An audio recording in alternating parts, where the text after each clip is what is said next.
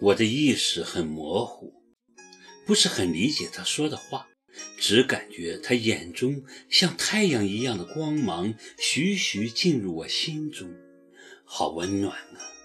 我任由着他，仿佛顷刻间就要融化般无力抵抗。他进入我身体时的感觉很熟悉，跟我们第一次一样，有种说不清的归属感。此时此刻，只要是一个归宿，哪怕是即刻让我躺进坟墓，我也会在所不惜。我忽然理解了他的固执，原来他也跟我一样焦虑了这么多年，就是等待着这样一个归宿。莫迟，莫迟，我含糊地叫着他的名字。任凭自己就这么融化，我居然很享受这种感觉，仿佛我们从未分开过，一切又回到了从前，还是那么的疯狂。他的声音，他的身体，他的气息，让我无法停止。只有他才能这样让我陶醉。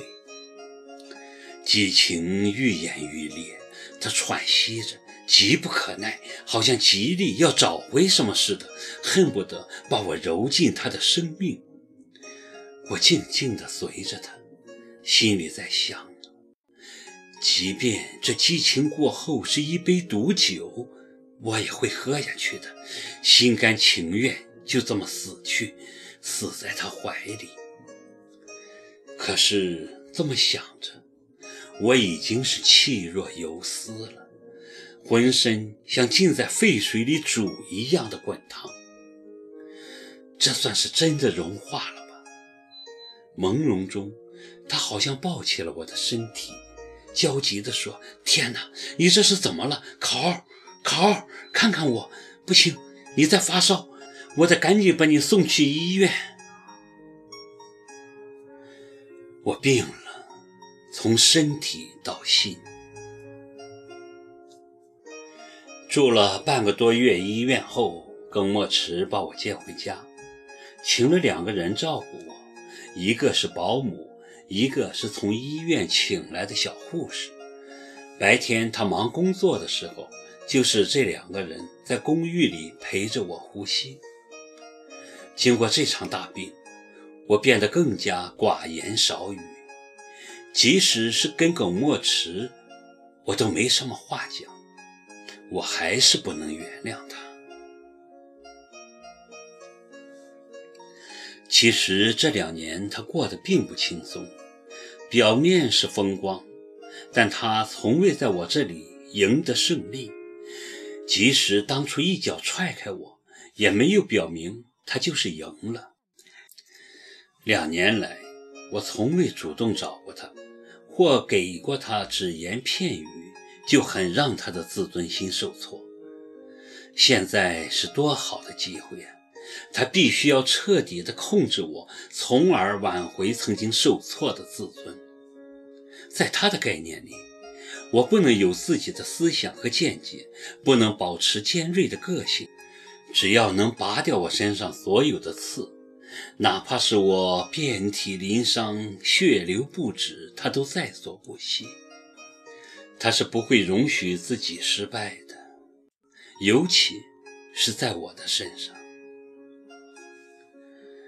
这期间，从长沙传来消息，我们录的那部广播剧大获成功，上海戏剧演艺中心已经开始在排练舞台剧了，预计年底就可以与观众见面。而冯克做完这一切，果然如他事先说的那样。从电台辞职了，现在在北京电影学院进修，为他的理想奋斗。出乎意料的是，老崔并没有强行挽留他。老崔给我打电话询问我的病情时说：“我早就知道他想走了，以前很舍不得，但后来一想，他还年轻。”我没理由阻碍他的前程。那麦子呢？别提那死丫头，真没出息，算我白养她了。老崔一提到他那叛逆的女儿就来气。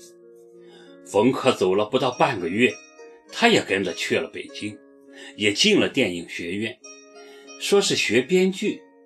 你说他的专业是金融，跟编剧八竿子都打不着，他学那玩意干啥？这就是爱情的力量，你应该理解。我由衷地说。老崔嘿嘿的笑。感叹道：“ 嘿嘿，是啊，这丫头身上那股子劲儿，跟我当年真是如出一辙。要不她怎么是您的女儿呢？”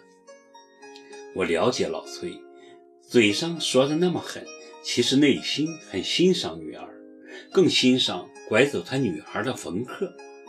我给冯克打电话，说起这事儿，他在电话里哈哈大笑，哈哈哈，有什么办法？你说老崔的闺女这么大岁数都嫁不出去，他对我有恩，于情于理，我都在这帮他卸下这个包袱，不是？